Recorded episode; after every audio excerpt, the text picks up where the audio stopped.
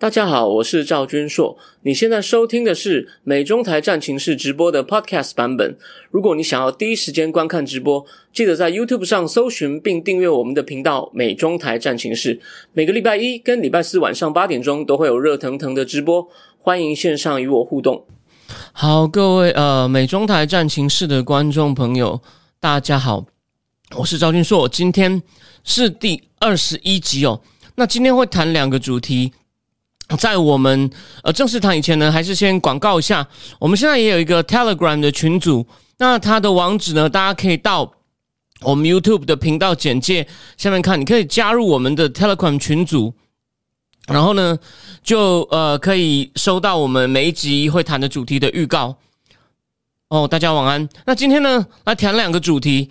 那这两个主题呢，它本身两个虽然不太相关哦，但是很有趣的是。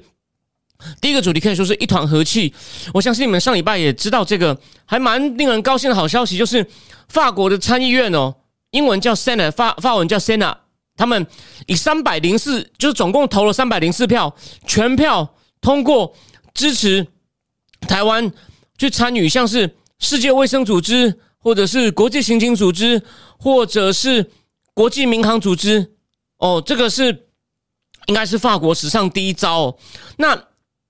这是一团和气的主题，因为这气氛很好嘛。这也是我们驻发代表的努力。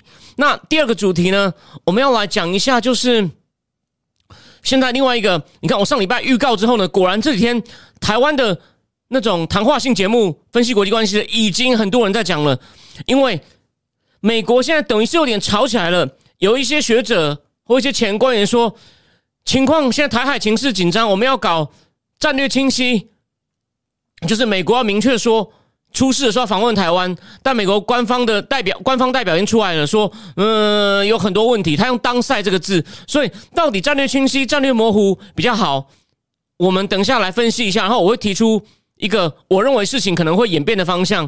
虽然目前政府还是希望保持模糊，民间有越来越多要清晰的声音，所以说第二个问第二个话题呢是比较算是吵起来的。那到底吵的结果会怎么样呢？我我我我有一个。推演哦，我我不确定对哦，这个老实说错了也很正常，那我还是推给大家看，这个跟以前就说可能在清晰跟模糊之间会有一个妥协的方案。好，那我们现在来谈一下第一个话题哦。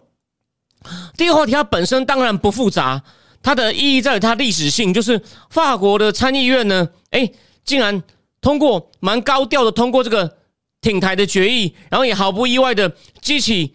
中国中共大使馆那位卢沙野先生又出来撒野，又在那边啊！你们干涉中国内政，巴拉巴拉，又又骂了一堆。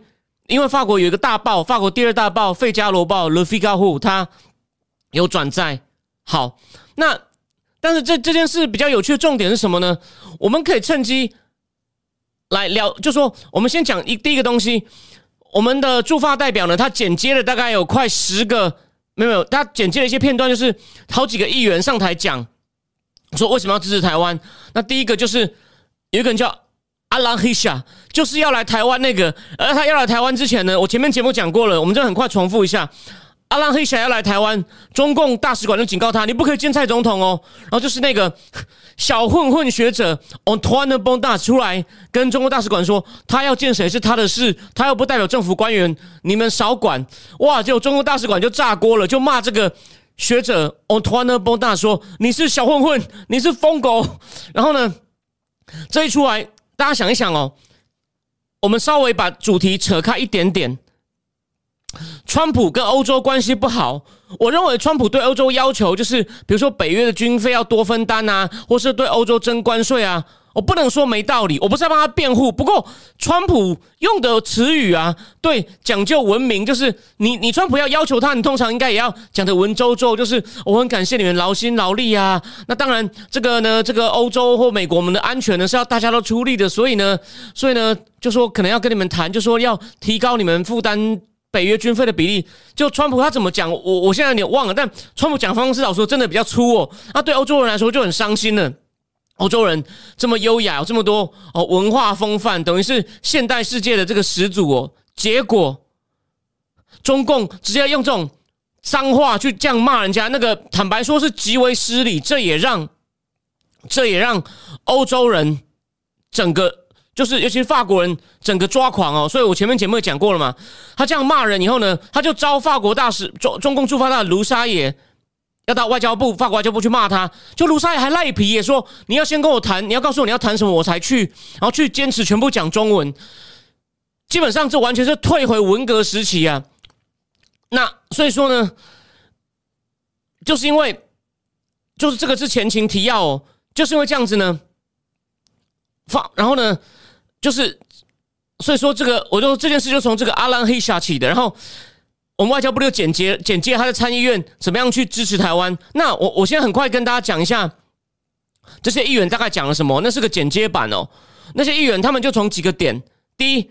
他们就强，他们强调一点哦，台湾去年十二月率先警告世卫，说在武汉有不明的肺炎，然后呢，台湾的在去对抗疫情呢，也是世界典范，这是他们第一个强调，这是最亮的。然后再来，有别的议员上台就讲，哦，台湾的经济实力，全球第二十一大经济体，全球第十八大那个出口，它的出口量是全球第十八大。然后呢，它的晶片哦非常的重要。然后呢，台湾也是个贸易大国。然后呢，台湾也有也。有非常多跟全世界的人航班往来，所以要跟要跟台湾，要让台湾也加入那个国际民航组织哦，这些都是论点。然后还有一个议员，他讲到台湾的民主，他连太阳花都讲到了，哎，这个功课呃功课就做的不错。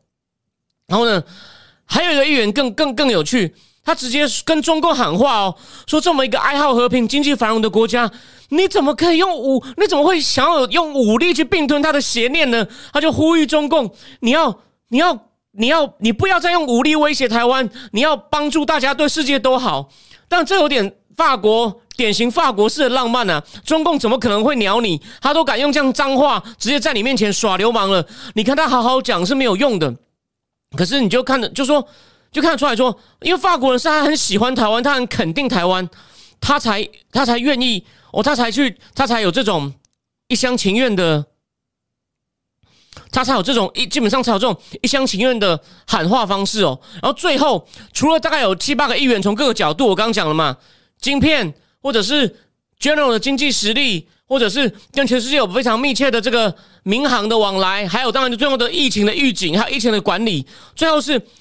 法国，他一个职位有点像台湾的政务委员，叫做 Secretary d'État，就是国家秘书。外交部的国家秘书，他叫 Jean Baptiste 呃 Lemoine，他就得出来讲，就说这是符合我们一贯的政策。法国的外长叫做 Le Le Drian，他他他去他在几个月前呢就已经说，我们要呼吁全世界有共同利益的国家呢。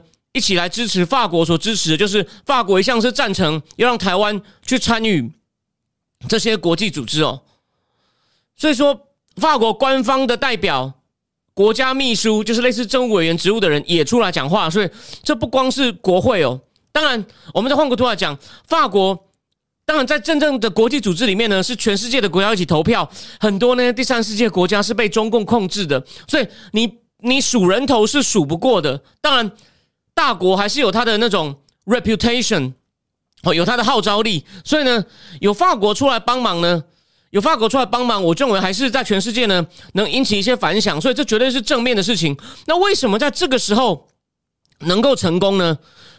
哦，很简单，一就是我的结论很简单，那我会告诉你怎么推理。法国人还在生气，就是我刚前面讲的那些事情，法国人还在生气，加上吴志忠的努力，就是自发代表吴志忠的努力，然后。在我讲这两个为什么我这样讲以前呢？我打个岔，我再提醒大家一次哦。这个观点你在其他地方可能很少人提醒，我也不一定对。可是呢，欧洲其实欧盟最怕得罪中共的，因为他们的汽车业在中共投资太多，在汽车业中国的销售也太多。德国是比较不敢得罪，可是呢，德国这一两个月来，因为疫情打疫苗不顺，也焦头烂额。他们的执政党呢，就梅克尔的党呢，现在遭遇到绿党的严重挑战。绿党党魁是个比我还小，才四十出头的女生哦，所以说德国现在有点，就是我也我也管不了了，就是中共这么流氓，我很难帮他辩护。然后呢，我自己有点内部自顾不暇，所以呢，可能我怀疑哦，因为这个我还没有什么内线消息，也没有什么内线报道。可是呢，主导权就给这个第一个苦主啊，被惹毛的法国。法国人真的是很讲风范的，虽然据我他们实际上私底下做起事来也蛮命的啦。我不是说他有多高尚，但他表面上那种风范优雅，他们是很注重这种排场优雅跟文明的。结果你中共完全打破这种禁忌，在人家国家这样撒野，法国人活死了好吗？所以。所以，所以呢，然后加上德国自顾不暇，所以呢，这就是有这个机会。加上吴志忠代表的努力，那好，那我先介介绍一下参议院哦。这个通过的参议院呢，当然他在法国，法国的制度呢，他以前是议会内阁制，是到戴高乐总统的时候，觉得议会内阁制一天到晚各党哦结成不稳定的联盟，然后呢，可能事情谈崩了就倒阁，对总理提出不信任案，所以法国的。现在是第五共和嘛？第四共和的时候就一直倒戈，常常换政府。戴高乐觉得这样不好，所以呢，他就把它修成所谓的双手掌制。那这种情况下呢，他的他的其中一个院就不会比较不重要。那坦白说，参参议院就是上议院，比较像一个咨询机构，跟日本有点类似，跟日本的参议院一样。怎么说呢？法国也有总理，算双手掌嘛，总统跟总理。像在日本啊，你要推倒总理，你觉得这个总理不行了？是众议院提出不信任案，参议院不能提。法国也一样，只有众议院可以把总理推倒。然后呢，虽然说一个法案通过还是要参众两院都过，可是呢，比如说众众议院提出一个法案，参议院一定要跟着审。可是参议院如果提一个法案呢，法国的不叫众议院，叫国民议会，呃，Assemblée nationale。如果去过巴黎的人，他他其实就在塞纳河边哦，看得到 Assemblée nationale。众议院可以不审。所以，坦白说，法国最重要的政治国会是众议院。当然，为什么他要选参议院呢？我猜啦，第一，不是说他比较不重要选他，因为人数比较少啊。你要你要你要比较你要不要有人反对，或者是比较漂亮的决议，应该先从参议院。将来那个啊，Assembly National 有没有可能呢？说不定也有可能啊。所以可能因为当然也有可能，因为它是相对比较没那么重要，所以你要跟中共攻防比较容易，中共比较难比较难挡你吧。因为他的下议院就主要的法国的国民议会啊，有五百多席。参议院是三百多席，然后国民议会是直接选举的，参议院呢是间接选举。哦，那选举方式有点复杂，不过大概就是它是法国有点像是各地的乡镇代表选出来的，大概是这样哦。有些地方还有例外哦，就它是从一些有一些已经有一些公职，已经可能是一些地方民代或是一些有一些地方公职的人选出来的，它不是选民直选的，所以这是法国的参议院。然后呢，然后呢，海外也可以哦。像你可能知道什么什么大溪地岛啊，法国的什么留尼留留尼旺岛啊，或者是那个就法国的海外殖民地也也有也有这个席位，也有这个席位。好，那然后呢，那这个呃，那我再来讲出发代表。其实我要讲一个观念，我要讲一个我的观察，我认为是对的。然后大家千万不要误会我说我在。歧视或者是轻视哦，但法国其实本身是个阶级不平等的社会。你要在那边搞外交，打入上流社会啊！我我现在这句话可能有点争议，但是我再叙述一个事实哦。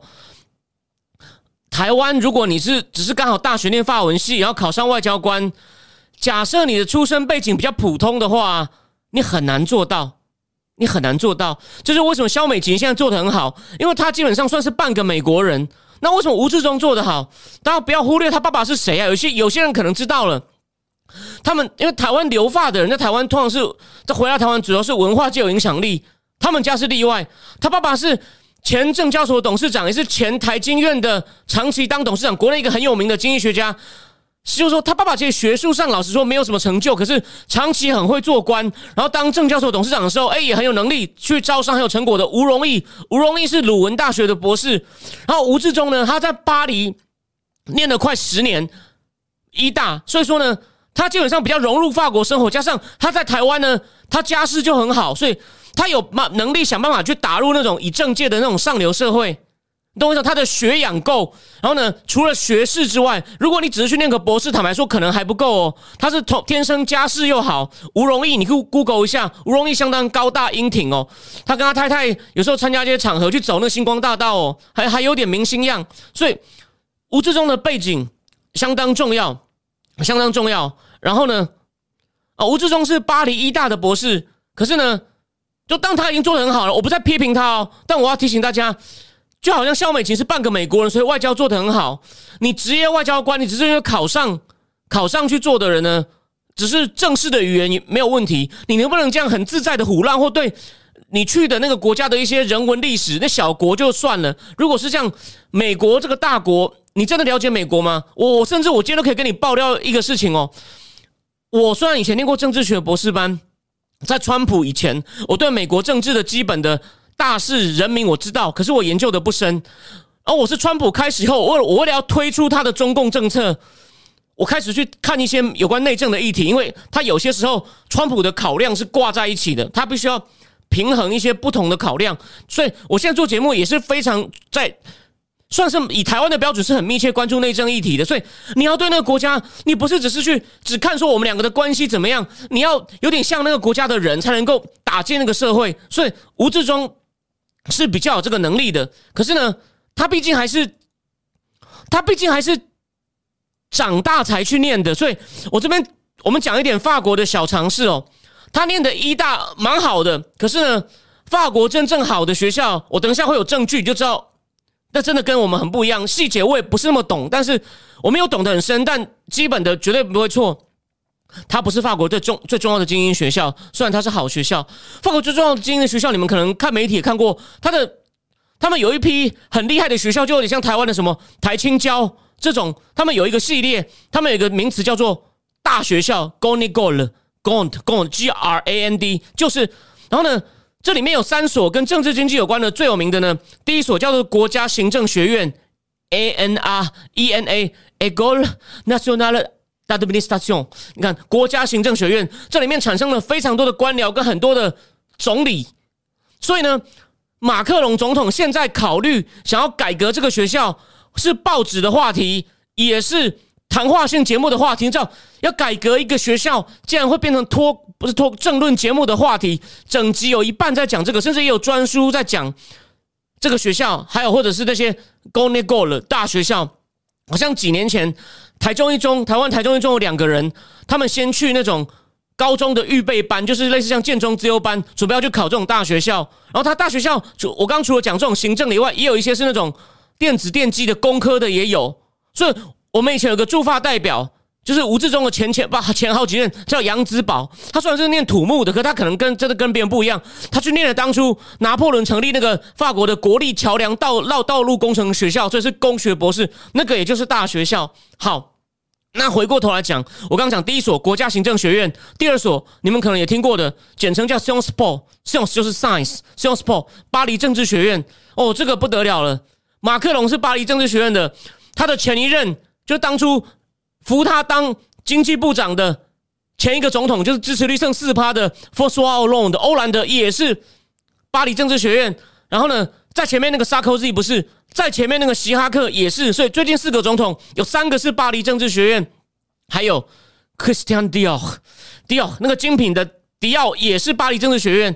然后呢，他说主要是法语系国家或者是法国的。产生，他总共产生过二十八个法国或法语系国家的总理哦。法语系国家主要是指非洲。然后我刚讲的 Christian Dior，对吧？女生就知道了吧？这些人呢，还有两个国际货币基金的总裁，都是 s o n s p o r t 出来的。然后第三所，他现在有英文课程，所以你可能有认识的人，说不定都去念过了。巴黎的高等政治学院 HEC，叫做 Haute Études Commerciales Commercial，有没有？这三所呢是产生最多法国政治经济精英的。如果有台湾人，他十六岁就去先去念那个叫做预备学校 （class preparatoire），然后呢再去考进大学校，跟当地人混在一起，诶，他就很适合当外交官，将来去打入上流社会，在做这种运作。OK，所以所以说呢，我只要提醒大家说呢，吴志忠这次呢表现的相当的好，然后呢，当然。他的有天使就是卢沙野，要谢谢卢沙野。所以昨天网络上有个迷因图嘛，卢沙野在住加拿大的时候，孟晚舟被抓，他也在那边撒野。然后去法国，现在撒野真的跟搞到跟欧盟去制裁新疆有关，有有加速。当然不是他造成，有加速。所以卢沙野其实也是个小种加速师啊。OK，所以呢，记得就是。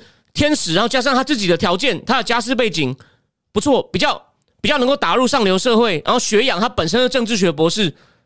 之前回台湾刚在东吴教书，好，那最后我们很快比较一下这个东西，就跟我长期一贯的论点有关系了，就是我我跟其他台湾主流分析讲的东西不一样的，大家也知道嘛，G 七 G 七七大工业国开会第一次讲到台海稳定，也说要支持台湾参加 G seven，这不是好，这不是坏事哦。这当然是好事，可是你有没有想过一件事情？为什么每次都要集体的时候才敢这样强硬一点？而且你看，又有日本，为什么美国自己不敢单表发一个声明呢？为什么个老大老是自己不敢单挑呢？你觉得我在找麻烦吗？你觉得我太偏激吗？那我反问你一个问题：为什么一个队伍里面要有主将，乐团里面要有主唱，对吧？你。甚至你开一个刀，当然旁边也有护士，也有其他的医院有医检师，他们都很重要。可是还是有人要扮演一定主要的角色。如果你放弃这个主要角色，世界就会不安定。所以一样的道理，你每次都是躲在这个群体组织，或者是要跟日本一起发声明才强硬的话，世界就会出问题。这就是跟下面一个话题要讲的：为什么大家开始争了？大家就是看情况危险。为什么情况危险？就是你的软弱造成的。对不起，我讲到这种话题，我就全身 on fire。这这这就再一次证明了，他只有能力，他只有能力躲在人家背后讲一些好听的话。你看我的诠释，人家就说啊，你你实在是，你实在是太太偏激。But let's see, let's see。呃，好，我我这边很快说明一下，我我我因为最近实在是太忙，但我以前因为一些理由，我学过蛮长时间的法文，然后然后呢，我。我看得懂，我我我我看得懂报纸，因为什么？它跟英文字很像，并不是说我多多有天分，它正式的字跟英文很像。我现在必要的时候看资料，我我可以去看一些法国资料。然后你把我丢去，他如果不会讲英文，我可以蛮蹩脚的跟他沟通，不是很顺畅哦，但勉强可以，勉强可以。所以，所以为什么？就说这个问话题，我觉得可以跟大家讲一下。就说法国它的社会结构跟它的政治结构呢，跟美国很不一样。我我也懂得没有很深哦，我毕竟还是没有，我没有花太多时间去看那种很大本的法文书，那个我还是看得慢哦。虽然我我我看得懂，对，所以说所以说好。那第一个就说你你只要想一想，因为这次为什么机器会有一个对台湾好，就讲到台海，真的，因为又有日本又有盟邦，美国就说当然。我一直反复讲说，现在是次等强权他自救，拖着美国走。美国如果能被拖着走，哦，我也不是，这也不是坏事。可是老大要被人家拖着走，这就是一件值得忧心的事。这个格局还持续哦，这就而且我知道，如果是纯台湾人，他外外文的资讯看的少的，他一定会说。我怪怪的，我偏激。可是你记得我，我是忘了是上一集还上上集，我念过一段，就是全是就是那个《时代》杂志专栏作家开的那个叫做 Russia Intelligence，世界上可能最有名的政经机管顾问公司的 Ian Bremer，他底下的研究员讲拜登百日，我不是念了一段给大家听，我只我他其实讲了两句哦，他说拜登政府现在被中共的强硬有点不知所措，讲白一点就懵了，所以他们现在外交官在各种谈判中都变成手势，所以不是我一个人在讲。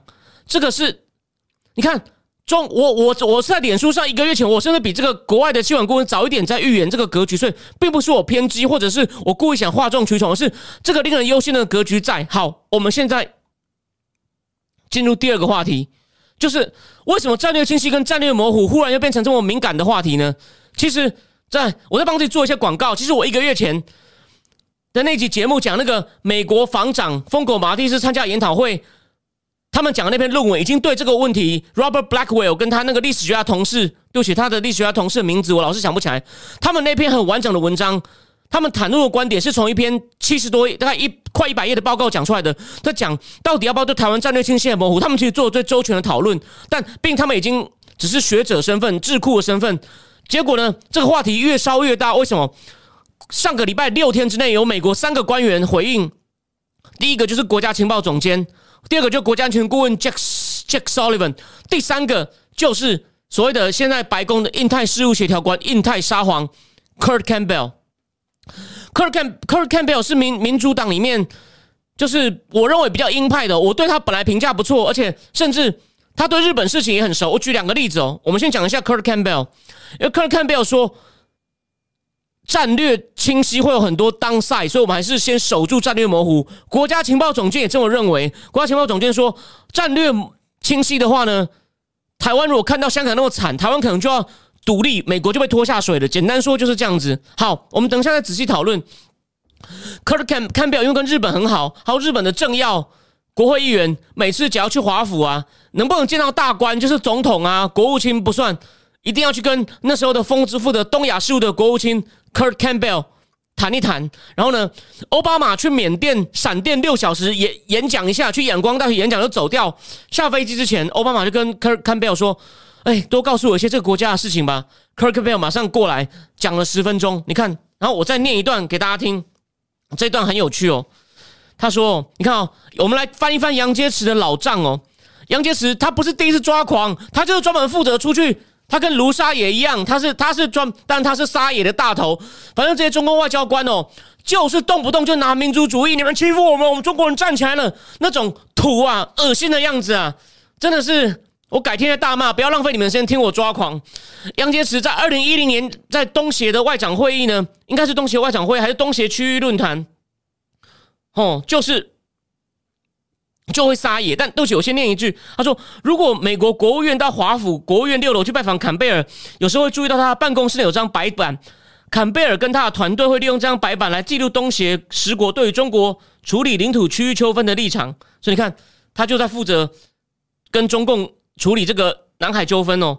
然后呢，然后呢，杨洁篪后来呢，他站起来讲话哦，他。”在他发讲了半小时，大部分时间他都瞪着希拉蕊，他讲了半小时没有小抄，然后呢还骂越南，然后还对着新加坡的外长说中国是小国，把中国是大国，其他国家的小国，这是无法改变的事实。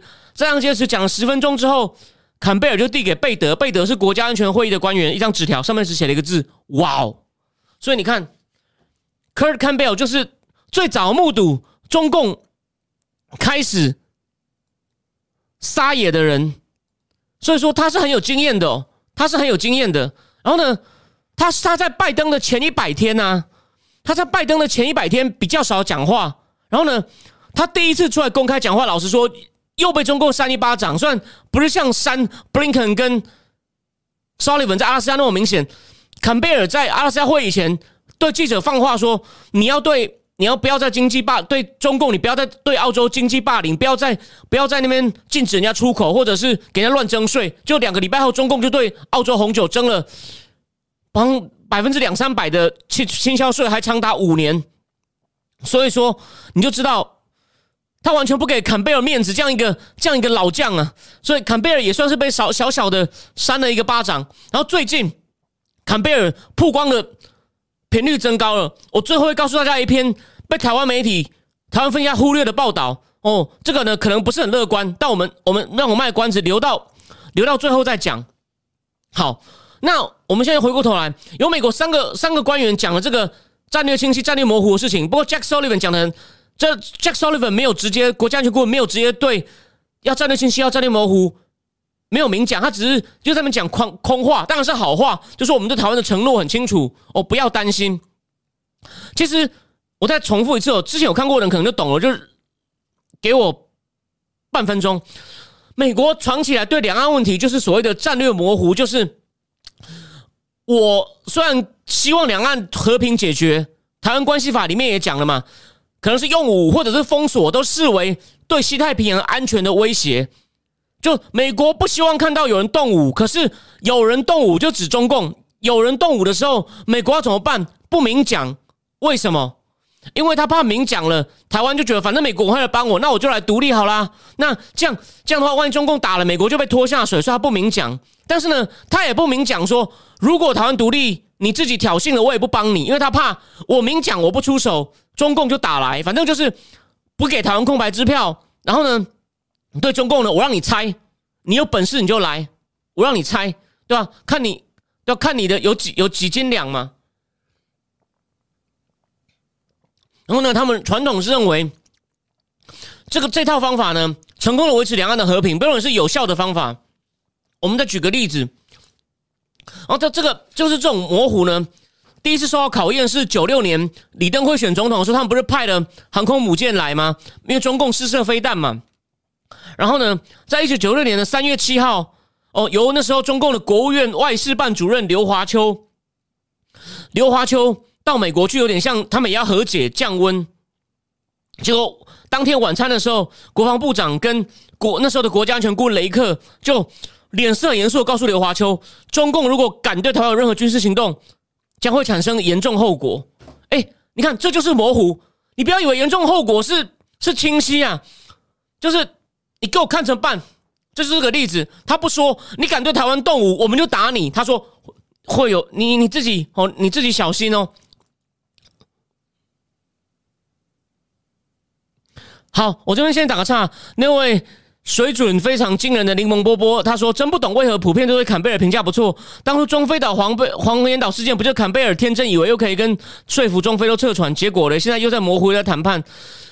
我的理解是，具体去谈的人是那个跟中共外的副外长傅颖谈的是呃麦麦爱文跟。”跟谁啊？我现在一下想不起来。有两个人去跟他谈，不是坎贝尔去谈，但有可能就是你说他给的指令，就说要想办法谈好，让两边都撤船，结果又被中共骗了一下。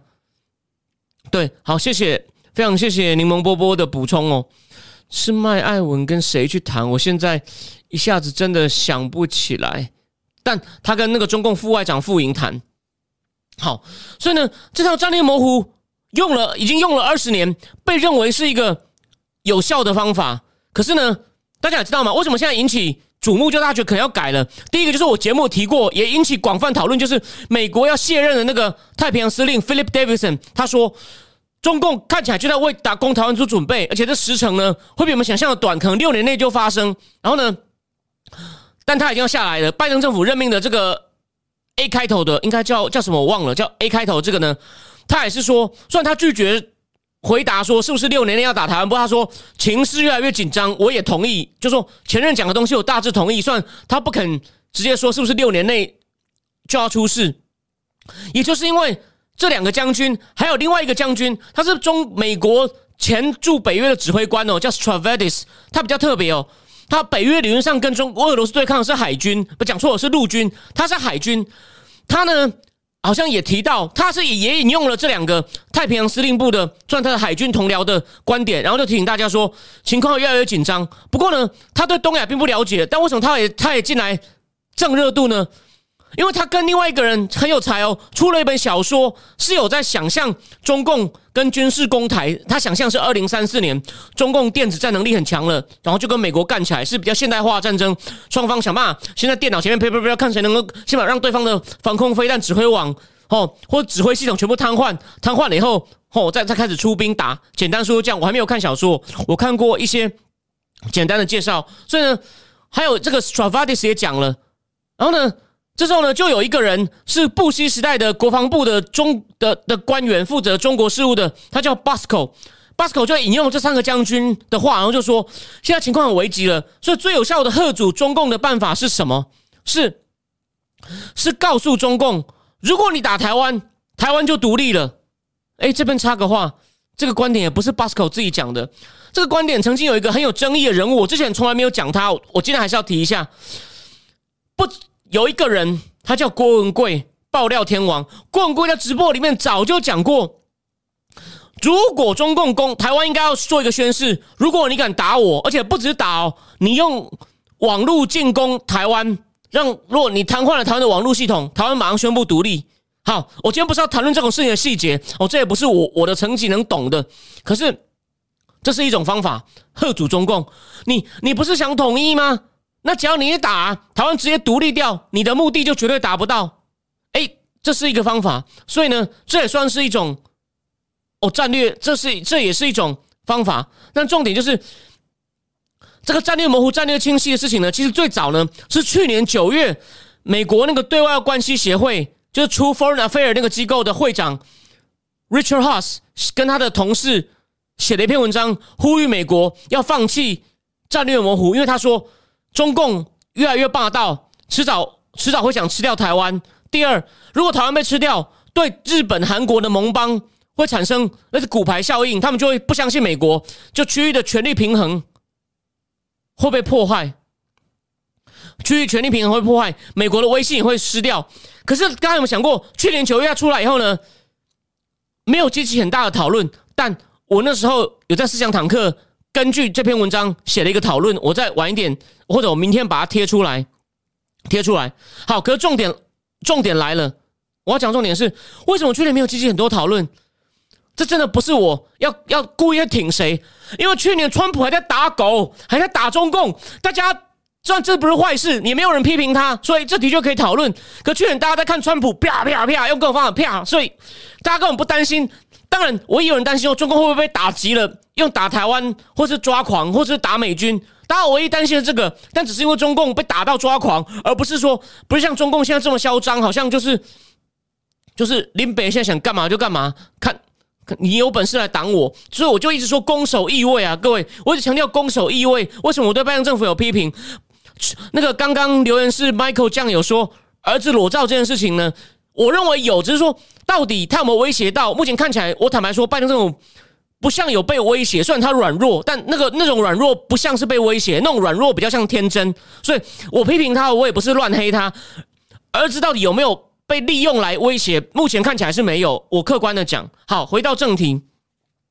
所以去年 Richard House 提出的概念，就是要把清晰战略模糊改清晰呢，没有激起太大回响。那今年因为情况从二月，现在情况为什么现在更危急？因为俄罗斯那边乌克兰也出事，就跟我前几集节目讲的。所以有兴趣的可以去补一下。这不是，这绝对不是，就台湾人很少注意台美关系之外的美国其他外交政策。除了昨天明居正老师有讲到，美国不能打同时两场仗，虽然他有能力，你同时打两场仗很难兼顾。我想这个你都懂，而且中俄已经开始在互相观察，甚至可能在互通升息。这不是我讲的，这一样也是。虽然我已经讲过，而后来在我讲完之后，《外交事务》期刊又一个学者，他直接写了《The Dangerous Convergence of China and Russia》，他标题就这样写：中共跟。俄罗斯危险的聚合，我先用聚合好了。所以，所以说，现在就是因为俄罗斯、俄乌克兰那边，我知道很多人都说，不是已经撤军了啊？没事啊，普丁就是要下，没有错，普丁只是要去下乌克兰跟下拜登。所以，我好像讲过嘛，经济学人看他们我军队移动啊，都很集中，不分散，而且摆明就要给你看到。可是问题是，目前专家已经讲了，专家。专专家已经讲了，他们是军人回回去离开边界，暂时危机解除了，他们的重武器还全部留在俄乌边境。俄罗斯国防部长都说，我们下下次演习还要用的，所以这些武器不搬。意思就是我随时还准备勒索你，说美国还是面临这个压力。那只要他那边可能要顾，他亚洲就不希望。中共就可能也蠢蠢欲动，就中俄有点像心照不宣同谋，所以情况变得很紧张。所以关心的人就反过来提醒美国政府说：“你是不是要跟中共讲，你千万不要给我乱搞。现在绝对不是像二十年前台海危机的时候是讲你会有严重后果，不是，是你敢打我就打你。当然，这会有什么后果？我前面已经讲过了，我前面节目讲过了。Robert Blackwell 跟他同事讲，这样子的话可能会变成美美中直接干起来，台湾公卿变世主。”所以美国要想清楚，你你除了保卫台湾以外，你有准备好？比如说，你我前面节目讲过了嘛？你要防止中共打台湾，你可能美国要直接攻击中共的飞弹基地，就直接干起来了。你美国愿意付出这个代价了吗？你要想一想，你要想一想。哦，但是问题就是，好，这就是这是其中一个，这是其中一个问题。OK，那那那问题就是，那问题我我要讲的东西是说呢。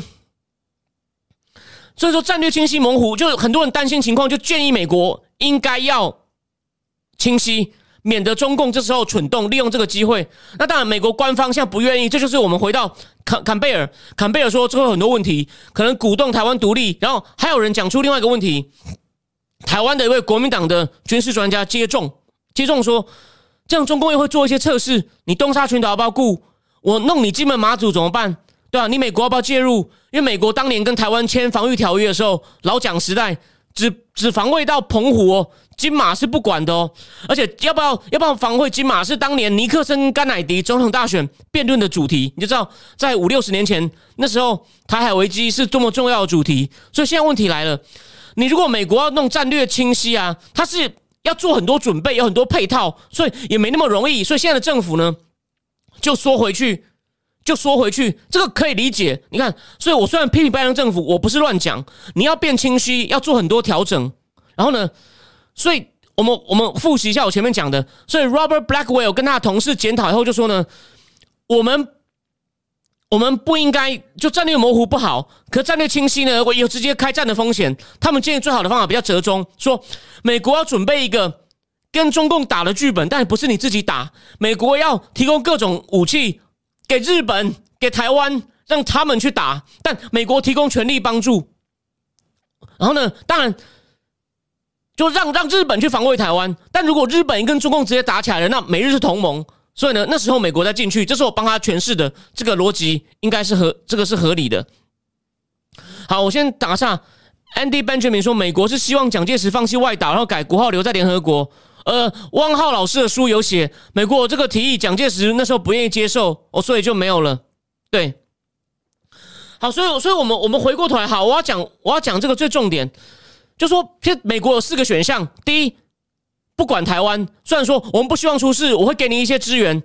你不要以为这个事没有人讲。有一个人叫 Charlie Glaser，他在外交事务里面讲过了。他的论点很简单，这个 Robert Blackwell 也有讲过。他说：“你仔细检视美国的核心利益，台湾美国有好多种核心利益。哦，我今天没有时间讲了。台湾其实并不符合美国的核心利益，除了有一条，美国在东亚的权力平衡会破坏。如果台湾被吃掉，还有这个可能，台湾被吃掉会不会破坏权力平衡？”他说不一定，但勉强算，所以只只跟美国的核心利益沾得上半边。所以 Robert Blackwell 有提醒我们哦，那这个另外 Charlie Glaser 也说，台湾不是美国的核心，台湾不是美国的核心利益，所以美国应该要呢，美国应该要就是不要保卫台湾。虽然他可能不是叫你明讲，而且呢，我刚刚不是讲 Richard House 讲说，你如果攻台湾，会让日本、韩国觉得美国不可信吗？哎，他讲，他说这个可以解决，你只要加强日本、韩国的防卫，跟他讲说台湾是我们经过取舍放弃的，他是可以解决，甚至甚至可以跟美国看，就就就是为了就是为了加强保护你们，美国跟日本跟韩国，我们把台湾放掉，我可以专心保护你们。你看，这社会科学比较 tricky，好像怎么讲都对，这样讲也不是没有道理。然后呢，还有人说啊，台湾地理位置很重要啊，你台湾被吃掉啊，中共就可以在。封锁航道啊，他说也还好，也是可以处理哦。他没有说这，就说他没有说这完全是是坏事，就说他说他说这东西是可以处理的状况。他就说美国反潜的，如果台湾真的被吃掉，美国就多部署一些反潜的装备在周围就好了，这样中共的潜水艇还是出不来，你不用担心，可以解决。所以呢，基于各种权衡，为了避免跟中共开战，台湾不是我们的核心利益，就把它放掉。有这种说法哦，这是第一种哦，这是最弱的。然后第二种就是现在的战略模糊，不讲清楚，让中共猜，然后你也，然后你也也免得台湾冒进。第三种就是我刚刚讲的 Basco 讲的战略清晰，还有 Richard 讲的战略清晰。然后第四种就是 Robert Blackwell 讲的，我们我们清晰的要防卫台湾，但不是我们自己搞，这是第四种。好。但美国政府现在不愿意，美国政府不想搅进去，有一定的道理哦。我不是乱批评，好，但是可能会有变化，因为如果情势越来越紧张，他不想大大幅调整，他怎么办呢？南华早报有一篇文章，是他们的前总编辑，当然是一个亲中的人，叫王向伟，他写了一篇文章，讲说对中共来说，天下大乱是好事。他没有明讲是拜登造成的，但是。你认为跟拜登政府没有关系吗？他一直乱刺激俄罗斯，造成普京拿十万人去吓他，虽然只是吓他。然后伊朗，但我们看到昨天脸书上你何道成可能看到了吧？美国抓到一个船，不知道哪一国船，上面都是武器，是要给也门叛军用的。那个就伊朗支持的，到哇整船放了整个很大一艘船，甲板上各种枪。仔细我不是很懂军事，我没有仔细看那什么。你看那情势乱不乱？感觉有点天下大乱，中共又觉得他有机会了，而且呢，王向伟他他还引用了坎贝尔，就是在那个研讨会说，我们还是要保持战略模糊。跟研讨会，他还讲了，他引用了坎贝尔其他的话哦，这个都很有趣哦，不知道为什么没有人没有人没有人讲。他说，美国目前对结合盟邦对抗北京的做法已经感到怀疑。然后呢，坎贝尔指出，美国要有心理准备，这个做法不会让北京改变行为，很可能只是在某只是在而且呢，在某些状况下呢，北京还会加码，北京不会退让。我三月底在脸书上写一篇文章，说他阿拉斯加这样大胜以后，他都要过江了，就像当年徐蚌会战。我写完以后被一个大头痛批。那我今天不是要来讲个人恩怨？你看，坎坎贝尔讲了，坎贝尔也讲了，他说，坎贝尔还说，我们的剿共的剧本可能需要修正。好，再来就是王向伟自己的意见，南南华早报前总编辑王向伟认为，坎贝尔这样说是因为他认定北京已经铁了心，觉得美国就要找我麻烦，好吧？这个就跟我的讲话比较打脸，我一直说美国软弱，但。他他他他怀疑坎贝尔认为说北京觉得美国就要跟我对干，因为拜登目前的确是守住了川普的科技关税防线，然后呢言语上一直刺激，是言语上讲中共几句就嘴炮，好中共觉得中共也很介意美国嘴炮，所以呢北京认为美国就要阻挡他崛起，然后呢还要损害共产党的合法性，所以中共会在国内继续煽动民族主义来自保，所以坎贝尔认为中共不会让，因此而且呢。北京还怀疑美国是否真的回来了，这就讽刺拜登。诶，这个就是跟我讲的比较像了。北京觉得你美国是嘴巴讲讲的，还是你真的会对我硬呢？对吧？所以呢，当然，另外一方面，王孝伟又提醒我们，北京也不是只想对干，他现在北京搞的是他老的方法，斗而不破，在那合作的地方，他也愿意和华盛顿打交道。所以呢，除了气候，他们虽然也谈了一下以外呢，我们要关注就是再来戴奇跟刘贺要见面了，以前都是。Lighthizer 现在换代齐了，我们来看看会不会有什么不一样的事情，或者是又变成一个破口，就让他们重新开始合作，这可以观察。可是我最后要讲，在如果中共又还是继续搞挑衅，然后呢，很多专家越来越担心海海局势，然后这个政府又不想对抗呢，我我提醒他一个东西，我不是说他一定会出现哦，在两千年的时候，美国有一个很很很有名的学者，他也在国家安全会议里面。任职过，那时候中共不是误炸南斯拉夫大使馆吗？美国要写道歉信，就是有李侃如领草稿，他是密歇根大学中国研究专家。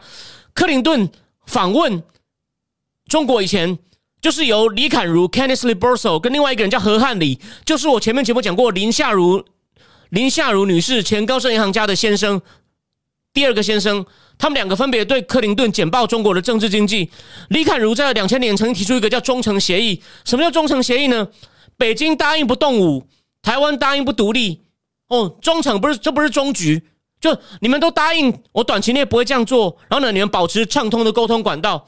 我怀疑美国被逼急了，有人逼他要清晰，他不想清晰，可他一直模糊，又被我这样的人一直骂。他就说啊，你们你们谈呐，你们谈呐，不要一直闹我。我怀疑，我不认为一定对。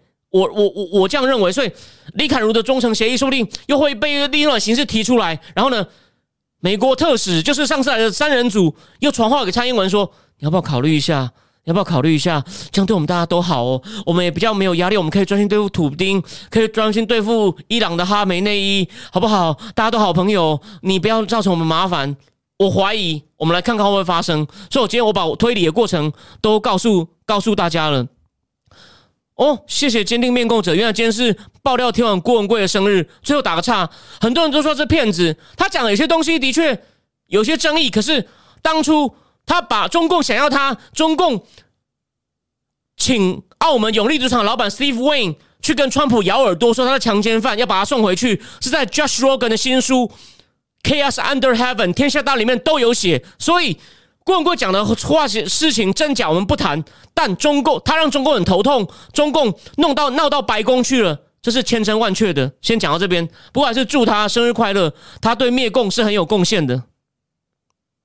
哦，谢谢 Andy Benjamin，他说我把所有情况都分析出来了，还好了，我就是做一下总结。